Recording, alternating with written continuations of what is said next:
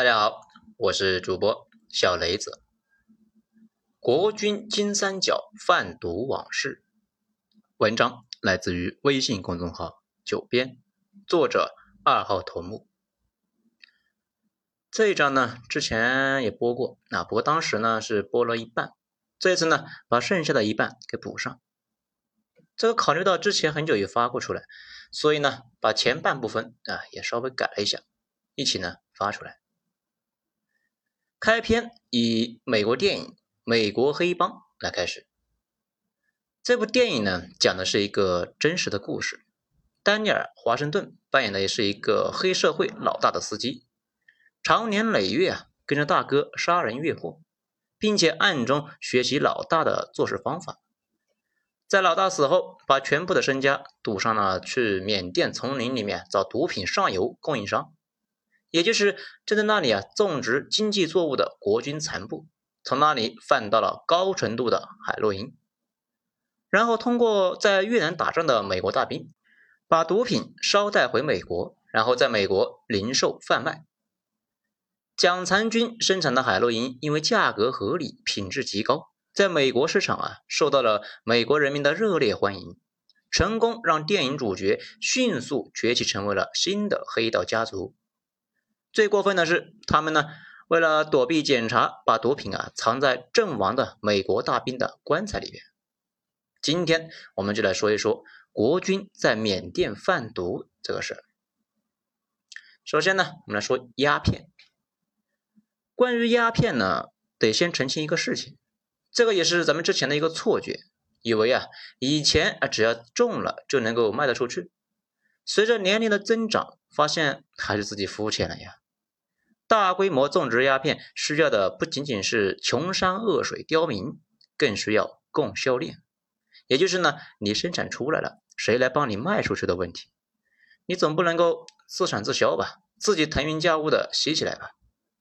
事实上，东南亚人民种植鸦片的历史呢非常久远，但是成规模的种、专业的种，那还需要等到英国人来。英国人横行世界几百年，靠的不只是坚船利炮。还有他们对商业的理解，一般的套路呢是这样的：军人们先把一个地方打下来，商人呢去看一看能够搞点啥。那比如加勒比地区呢就可以种甘蔗，那好，加勒比人民就开始种甘蔗。如果人力不足，再去给你们抓点奴隶。甘蔗生产出来之后啊，低价收走，做成糖和酒呢，高价卖到其他地方去。作为中间商，就是要赚差价的。缅甸等东南亚国家也一样。英国人、法国人统治东南亚期间，发现这个地方啊，除了刁民，那啥也没有啊。但是那也不能浪费呀，那就开始种鸦片，卖给谁呢？哎，没错，卖给大清。这也就是我们熟知的中英鸦片战争的前传。当然了，当时印度人那也在不遗余力的抓生产。可能呢，有件事情大家不清楚。林则徐虎门销烟之后，大清国内的鸦片更多了，这个不难理解嘛。鸦片战争失败之后，大清开放港口更多了嘛。但是英国人呢，没想到的是，中国人多聪明呢。那看到鸦片这么值钱，种起来呢，那又不复杂，怎么会想不到自己种呢？中国人吸自己的鸦片，让英国人没鸦片可卖，而且。大家熟悉的山西商帮承担了部分的分销和运输业务。到了民国，蒋委员长控制着长江中下游，国内的地主家的纨绔子弟呢，那不是喜欢那些洋玩意儿吗？就像现在年轻人啊喜欢 iPhone，还有各种进口包包，还有机械键盘什么的啊，都是一样的。当时大量的外国商品在中国倾销，南京国民政府就守在出海口收进口税。这也就是为什么国府黄金十年重工业还在倒退的原因，因为他们就根本没有动力搞重工业嘛。政府是进口依赖的，肯定是反感自己生产的嘛。现在是不是理解了宋子文说的那句话呢？洋人的青霉素都用不过来，自己生产那玩意干嘛呢？蒋委员长，那中央军呢可以收税，地方军阀们的财政怎么办呢？四川地区一九二七年的农业税收啊，都收到了二零一九年呢。所以呢，得花费一下想象力，干点啥呢？种鸦片呢，卖给别的军阀地盘上的地主。这鸦片这个东西呢，一旦开始吸食，那就是刚需啊，每天不来几口，那根本就起不了床。在民国，鸦片就是硬通货，就跟钱啊差不多。不过这个阶段，英法在东南亚的鸦片种植业呢，那凄凉的不得了。你想想啊，我们这么大的体量开始种鸦片，就跟我国现在开始那个生产显示器一样，那别的国家还是洗洗睡吧。这种情况一直持续到了一九四九年。一九四九年发生啥了呢？我党上台了呀！我的个乖乖，一声令下。从大清到北洋，再到民国，一百多年解决不了的问题，迅速就解决了。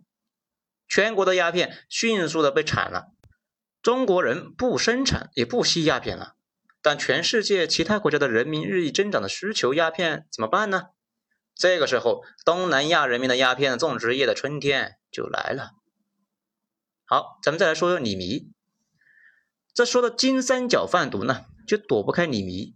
因为这个人是后来的大金主，这个人在黄埔上过学，在抗战中流过血，最后从淮海战场一路狂奔逃出升天。李弥是国军中挺平庸的一个人，没什么光辉战力，那也不是出身名门，他是黄埔四期的。黄埔军校必须是前几期那才好使啊，太晚了就没什么效果。比如下面呢，咱们提到的李国辉。曾经呢，金三角叱咤风云的人物，他也是黄埔毕业的，但是在大陆一点记录都没有。抗战中，李弥曾经用大炮呢炸掉了日军二十一架飞机，这个呢不知道是不是真的，姑且啊认为是真的吧。不过国军的战报就跟乐视的 PPT 一样，可信度一般呢都得打个折扣。抗战快结束的时候，李弥曾经带着远征军第八军攻克过。松山，松山战役呢，被有些人啊吹的是神乎其神。不过真实的情况可能要让人呢郁闷一些。防守松山的日军呢只有千把人啊，工事修的就跟那个迷宫似的，好几万美械国军一顿狂攻，最后啊伤亡了近万人才攻克。这是李弥军事生涯的巅峰，从那以后再也没赢过。也正是这次胜利让他当上了军团长。后来国共开打，在淮海战役，李弥带着第十三兵团，啊，也就是他的嫡系第八军，就在十三兵团嘛，去解救黄百韬兵团，他没救出来。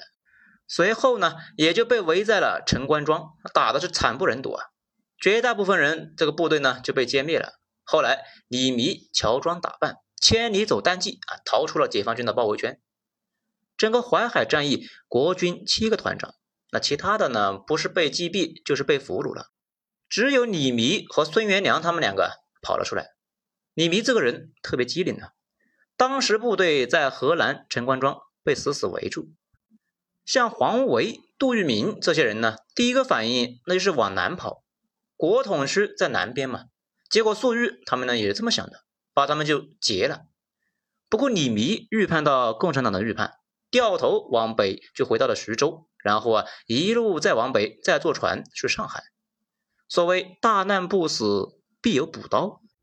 蒋校长呢就觉得，哎，小伙子蛮可以的嘛，国家危难需要你这种人才，就让他呢带着残部去云南重新训练新兵，新建第八军。到了一九五零年，按理说啊，中华人民共和国在一九四九年已经建国了。不过十月一日那个时候，云南啊还没解放，当时李弥就在云南，然后他去台湾开了个会，解放军此时入滇，他的第八军基本上就没有还手之力，就败了。随后不愿意投降的两千多人啊，乱哄哄的就瓜分了好几伙啊，就退往缅甸。其中呢，这一支孤军正好是后来大名鼎鼎的李国辉。李国辉这个人，在大陆时期基本上没有任何记载，完全就是国军无数的中下级军官中的一个。但是到了缅甸就完全不一样了，用行动证明呢，他是一个极其优秀的指挥官，以至于现在啊，在金三角那也是赫赫有名的。其实想逃出云南不是一件简单的事情，解放军本来呢就追得快，绝大部分的国军部队啊就被追上了，或者呢是被堵在了国境线上，只有少数那逃出了。李国辉他们这一支呢，就是从梁山经野人山进入滇南丛林，然后啊又跋涉好几周，彻底甩开解放军。熟悉军史的人都知道，当初杜聿明带着队伍呢走野人山回国，死了近一半。这一次他们又翻越野人山，李国辉的一些部众呢后来回忆，那惨的不得了啊，到处都是蛇虫鼠蚁，部队中基本上每个人那都挂了彩。要不是啊，部队里面有不少的云南土著，知道怎么治疗毒蛇毒虫咬伤，这支部队基本就没有存活的可能。到了缅甸之后，李国辉的部队军纪呢非常好，据说啊，有过士兵啊偷挖老乡的地瓜被枪毙的事情，估计呢是吸取了在大陆溃败的一个经验。不管是不是真的吧，反正军纪比一般的军队那好的太多了。到了金三角之后，迅速获得了那一带的土著的信任。不少军人们就在那里啊结婚生子。现在金三角那一带，那很多人就是国军后代。缅甸老百姓把这一伙军人叫九十三师。其实到了缅甸的队伍远远不到一个师，而且那些人隶属好几个建制，还有一支呢是前来投奔的当初一九四五年远征军留在缅甸的孤军。只有李国辉一个人曾经是国军第八兵团九十三师的一个团长。当时金三角呢，基本是处于原始社会，有几百个割据势力，而且呢还都有土司啊，就是半原始部落。还有缅甸政府军，这突然呢又来了一支国军残军，金三角立刻就乱出了新境界啊！正如所有的丛林社会全部都要服从拳头原则一样。国军残部在国内那是战五渣，但是啊，到了金三角，那却成为了身经百战的斯巴达三百勇士，谁不服打谁。先后击败了几股地方的割据势力，又击败了缅甸政府军。缅甸政府军呢，成军没几年啊，听说中国军队打到缅甸了，士兵们乱哄哄的，就是围剿。金三角那个地方热带丛林，到处是山呢，国军的人打过松山战役。把防守和狙击这两个技能呢点满了，而且基本都是老兵。狙击手这一枪可以敲掉两个缅甸兵。在国内打的差，经常呢是被友军拖累。面对缅军这种弱鸡，那胜负就没啥悬念。缅甸政府军进剿失败，很快啊落荒而逃。国军残部缅甸大捷的事情传到台湾，委员长那开心坏了呀。他有两个想法。当初袁世凯称帝，云南蔡锷起兵护法，袁大头呢立刻土崩瓦解。现在他觉得缅甸孤军就是当年的护国军，而且当初呢毛主席两次从村里面创业崛起，尤其啊延安那一次，蒋觉得他们也可以玩一次延安往事，从村里面二次创业，所以啊就让李弥带上毛主席写的《论持久战》。就去缅甸督战。李弥到了缅甸之后呢，搞了几次象征性的进攻云南，解放军稍有动作就赶紧啊跑回缅甸。这一来二去啊，骗了不少美国装备。当时朝鲜战争嘛，美国希望他们在云南呢搞点事情啊，经常就给他们空投武器。为了解决近两万部队的生计，李弥同志啊和所有的黑社会势力一样，立刻就意识到收保护费是一个好生意啊。上面呢，咱们有提到过，金三角种植鸦片已经是历史悠久，但是一直处于低端状态。你没听说黑市鸦片价格狂飙？这原因呢，就是啊，中国大陆禁烟嘛，供需平衡呢就被打破了。这又目睹了金三角人民有丰富的鸦片种植技能，却没法施展。在金三角的一个村里面，就召开了一个土司座谈会。邀请土司们商议啊鸦片贸易规则。会上，国军狙击手呢就表演了头顶狙碗的绝技啊，就是呢你站在远处，脑袋上啊顶个碗，狙击手呢一抬手，啪就把碗打掉。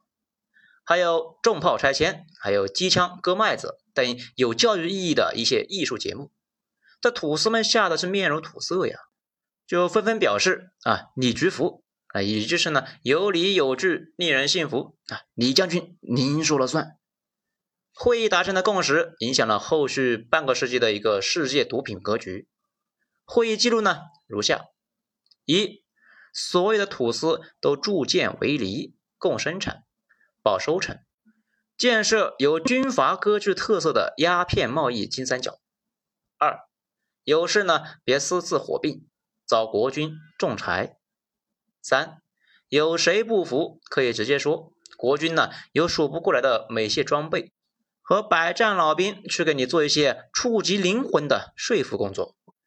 四，富国军要收税，而且啊重税，不然怎么富国？怎么保护大家呢？在这套模式的指导之下，金三角贩毒事业蒸蒸日上，李弥也开始越来越炙手可热，以至于在一次记者招待会上，狂妄的称要做缅甸王。督促大家呢种植鸦片的同时，李弥还学习了延安，还搞起了抗大，叫什么反共抗苏富国军政大学。抗大的教材就是那一本《论持久战》，这个学校卓有成效。后来金三角一半的毒枭啊，在这个学校里面学习成长过，包括呢后来那个最大的坤商，就是抗大毕业的国军排长，在一九五一年。蒋校长啊，在岛上坐稳以后，见中国呢一边朝鲜战争，一边啊内部剿匪，觉得自己又能够支令起来了，于是啊叫李弥反攻大陆。不知道啊收到这个命令的李弥是怎么想的，反正啊不敢不去，于是啊带着人就跑到边境呢，占了几个县城，照了几十张照片啊，就跑回来了。解放军来的时候，他已经呢回到缅甸去了。当解放军开始思考。怎么彻底解决李弥的时候，这没想到李弥很快就完蛋了。只是呢，不是被我军给灭了，而是被国府给搞了。李弥作为和孙立人一样呢，手握重兵的军头，也碰上了孙立人相同的死局。做大金三角之后，美国人又来试探李弥，看看是不是可以脱离台湾独立。美国人可以呢推举李弥做金三角的土皇帝。此时的台湾已经是蒋经国时代，蒋经国作为专业人士，把特务都玩到了极致啊，完全不像他爹那会儿呢，对敌方一无所知，自己参谋部到处啊是间谍都不知道。小蒋啊到处是眼线，已经注意到了李弥和美国人勾勾搭搭的。在一九五二年，蒋经国竟然亲自秘密访问金三角，并且呢。没跟李弥打招呼，也没有和李弥见面，到处和金三角国军的高级将领呢搞串联。将领们啊知道蒋经国的手段，纷纷表示啊愿意支持小蒋。李弥敢乱搞啊，就把他拿下。到此为止，李弥已经完蛋了。随后，台湾国防部呢要求李弥回台湾开会啊，汇报贩毒啊，不汇报一下复国工作。李弥呢左右为难。他知道啊，手底下已经有不少人呢被小蒋策反了。如果不回去，那就坐实了背叛，分分钟就被手下呢以叛国罪处决了。如果回到台湾，凶多吉少，妥妥的被搞啊！左右思量，那还是呢回去了。他觉得就算被搞，应该不会杀他。李弥回到台湾之后，随即被软禁，再也没有离开过台湾。这对于金三角呢，缅甸政府一直都是很上心的。上一次刚独立被一帮残兵给打了，心态呀非常爆炸呀。到了一九五三年，缅甸政府军又来剿匪，而且呢还找印度帮忙。之所以找印度呢，主要是因为当年呢大家都是跟着英国人混的，两家的战术指挥比较统一。印度呢还有很多打过二战的百战老兵，外加印度人有个特点。讲话做事显得信心特别足，你一不小心那就信了。打了个十五天，印度四千人只跑回来三百个，这战斗力啊，直接在缅甸老乡面前那是丢了人现了眼。缅甸人说：“哦哟，原来还不如我呢。”印度崩溃之后啊，缅甸也很绝望，在联合国疯狂输出，印度和其他英联邦的国家都辅助，美国啊都感到压力。开始强迫蒋校长撤军，并且以不给台湾援助做威胁，蒋校长啊只好撤兵。就这样，美国海军把国军残部运回台湾。美国人当时就注意到啊，上船的都是老兵们，年轻人都不愿意走，因为大家都听说台湾过得很苦，那肯定苦啊。那么小个岛突然涌入那么多人，不苦那就有鬼了呀。三个月之后，金三角再无国军正规军，留下的国军士兵撕掉肩章领章，变成无国籍流亡武装贩毒集团。等到一九六一年，在缅甸政府啊一再请求之下，解放军也觉得缅北时常呢骚扰云南边境，那不堪其扰，于是啊轻微的打了一下，结果没用力，对面就倒下了。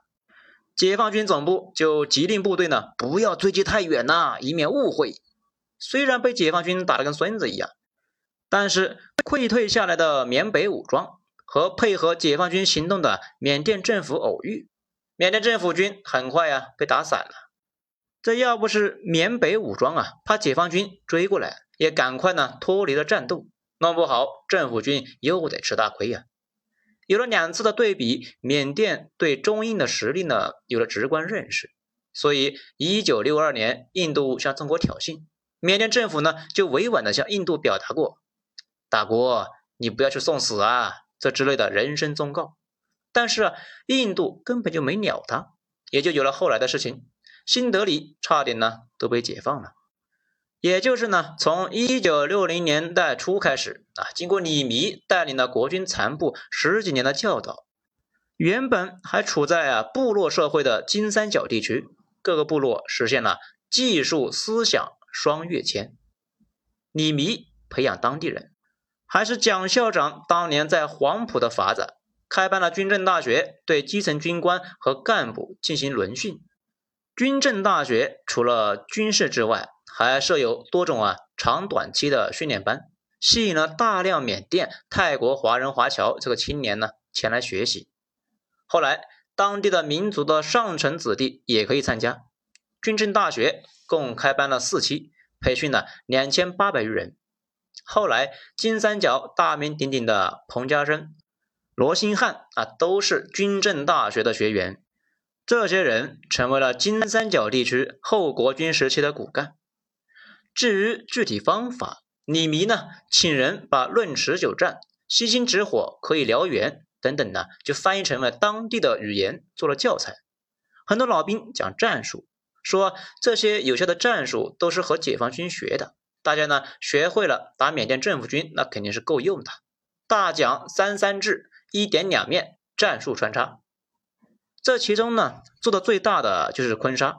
他原本是当地专门运输鸦片的马帮部落土司，很早就是和国民党残部合作，做到了连排级军官，又被推荐在学校呢学习了一些基本战术，加上岳父是当地啊相当有实力的部落首领，等国民党残部撤走就回家呢拉起队伍，手下的军官很多啊都是军政大学毕业或者是国民党残部留下的。到了这种地步，坤沙做大那已经是意料之中。据了解的人说，坤沙本人啊不大管事，大多数事情呢都是手下人去做。各个部落也都是啊借着他的大旗来对抗政府，而缅甸政府呢也不是啊真的想处理贩毒问题。说白了也很简单，缅甸当时呢是军政府时代了，对于金三角地区又穷又乱，根本就懒得管。那也管不了。以前去打呢，是因为害怕缅北武装南下侵略政府的地盘。现在，看这帮毒枭啊，自己管自己，那还不错。只要是不闹独立，隔三差五的去打两下，彰显一下政府权威，那就可以了。真的去管吃饭、管喝水、管治安、管医院、管道路、各种基建，那想想都头大呀。所以金三角毒贩的事情就一直挂着。谁闹得太厉害，那就敲打一下。一九六九年，缅甸政府就通知昆沙呢，去缅北军区司令部开会啊，真的是去开会的。然后逮住了之后，软禁了几年。这些年里面，金三角啊，就该干嘛还是干嘛。昆沙的地盘被他的参谋长啊张苏全管理，这有条不紊，啥事也没有。到了一九七三年，张苏全经过谋划进城。抓了两个苏联医生，那才把坤沙呀换了出来。这个张书全呢，就是正牌的国民党军官，而且啊是军政大学的教官，在国民党撤退之后，留在了金三角，几十年一直辅佐坤沙，军事上面啊做参谋长，还培养各种人才，引进先进的技术啊，充实贩毒集团。基本上啊，坤沙之所以做大，很多时候就是靠着张书全的功劳。对于金三角地区为何会成为世界上最著名的毒品生产地，还有一个最主要的原因就是美国力量的存在。小伙伴们都知道，在美国毒品呢属于刚需大宗贸易品，在美国一直啊都是全世界最大的毒品消费国。但是罂粟这玩意呢，其实可以种的地方啊太多了，生产难度那也不大。关键是美国这个大客户愿不愿意买？当年为了支持当地特色产业，加上李迷他们打的基础，金三角的产品呢也确实有竞争力。坤沙当年做毒品呢，做出了品牌，一种特别土的油纸包，那两个中国狮子抱着地球，标志上面呢有红色字写着“提防假冒，一帆风顺”这个字样。美国吸毒贩毒的都特别认这个包装，表示呢纯度高，重量足。美国人特批了一条从金三角到美国的运输路线，金三角生产出来，那走到泰国，然后到美军基地，坐飞机到美国。等到在一九六九年美军从越南撤走，苏联呢在东南亚成了攻势，东南亚是美国的势力范围。美国啊，对于盟友那更加照顾，金三角的毒品生意也就一直啊做的是风生水起。这里呢还要解释一下当地的社会结构。所谓的大毒枭掌握毒品加工运输，手里呢有一支武装保护自己的地盘。一般呢，毒品生产种植属于啊下边村里边的事情，是一个毒枭加军阀加部落长老的混合形态。各个部落和村寨独立运营，种植以后呢，就收集，统一送到管理这片地区的毒枭那里，以他的名义统一加工销售。所以啊，即使某个大毒枭被干掉了，很快就会有人顶上来。甚至啊，即使有内讧，看着一群人在那里抢地盘，但是毒品产量却不受影响。这也是为什么墨西哥哥伦比亚啊禁毒。但是啊，因为没有改变社会的基础面貌，几十年那禁了个寂寞。因为只要种植的人还在，运输线路呢还在，那什么都改变不了。不过时代还是变了，墨西哥后来居上，仗着就挨着美国那么近，也开始种植毒品，并且得到了美国那边专业人士的指导，种植转基因可卡因，效果有加成，深受美国瘾君子的追捧啊。再后来就开始啊玩冰毒，冰毒便宜的多啊，成本优势导致鸦片贸易那逐年走低，所以到了一九九零年代呢，金三角的毒品生意啊就一落千丈。这二十年，这个阿富汗的毒品呢也是这样的，从阿富汗各个部族呢集中起来，经过加工以后啊，统一送到喀布尔，然后就走美军的后勤路线到美国。阿富汗那么贫瘠的山地，但是生产了全世界近百分之九十的海洛因，啊，这里呢也有一说啊是百分之八十，反正呢美国人走到哪里，毒品就种到哪里。